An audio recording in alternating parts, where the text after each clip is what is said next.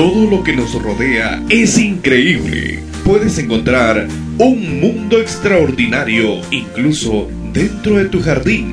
Conocer diferentes especies de animales y mucho más en Un Mundo Extraordinario. Hoy leemos en Proverbios su capítulo 12 y versículo número 10. El justo cuida de la vida de su bestia, mas el corazón de los impíos es cruel.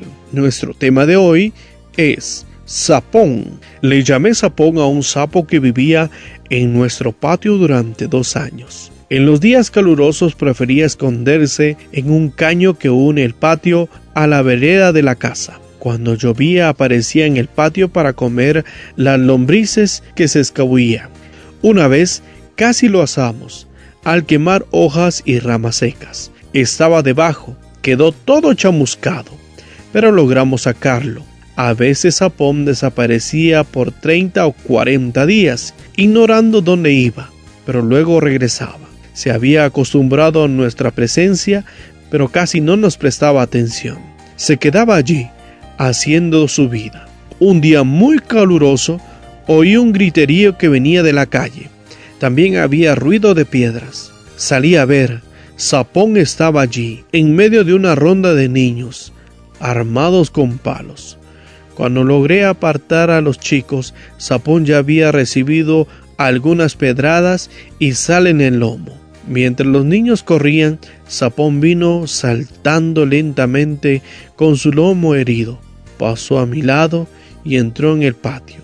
Coincidencia o no, se paró justo debajo de la canilla del jardín. Hice entonces lo que él quería. Abrí la canilla sobre sus espaldas y lavé sus heridas.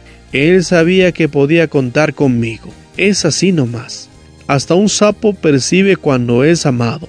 Hasta un sapo él puede ser feo, repugnante para nosotros, pero es bonito y aceptado en su mundo. Elena Harmon de Guay no pertenecía a ninguna entidad protectora de animales, pero Dios la inspiró a decir, el que abusa de los animales porque lo tiene en su poder es un cobarde y un tirano. Más aún, la tendencia a causar dolor, ya sea a nuestros semejantes o a los animales irracionales, es satánico asciende al cielo un registro y vendrá el día cuando el juicio se pronuncie contra los que abusaron de los seres creados por Dios. La provisión misericordiosa de la ley se extiende aún a los animales inferiores que no pueden expresar con palabras sus necesidades y sufrimientos. Nunca maltrates a los animales.